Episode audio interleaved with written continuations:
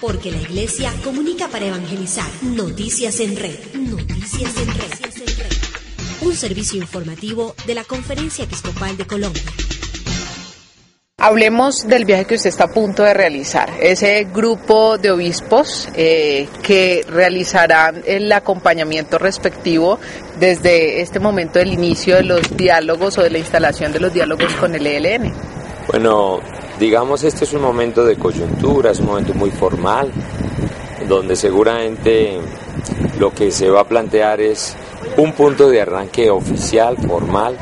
El ELN provocó esta ocasión de que la iglesia estuviera en esta mesa, hizo una invitación a la conferencia y la conferencia consideró oportuno aceptar esta invitación de acompañar un proceso que ayuda a muchos de nuestros territorios, porque el ELN está presente en esos territorios en los que estamos, ayuda a, que nuestras comunidades finalmente eh, transpiren, el, respiren el clima de, de, paz que ya ha provocado estos acuerdos con la Habana. Para nosotros es una muy buena noticia y es una oportunidad muy grande y estaremos aquí desde el inicio hasta cuando realmente seamos útiles.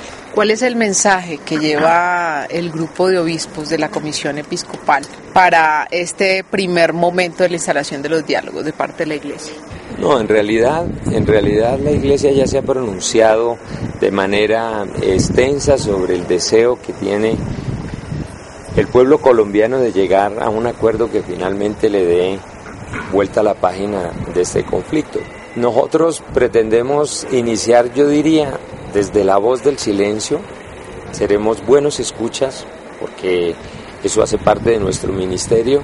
Y cuando consideremos oportuno, adintra de la mesa misma, hacer algún aporte, creo que será bien, bienvenido por, por alguna de las partes o las dos partes. Ese es nuestro oficio, ser útiles, eh, estar en disponibilidad en los momentos, toda negociación tiene tensiones, tiene posiciones radicales, tiene momentos críticos. Yo esperaría que vamos a ser eh, un elemento útil en esos momentos o para otras cosas que tengan referencia a cómo ir haciendo avanzar el diálogo.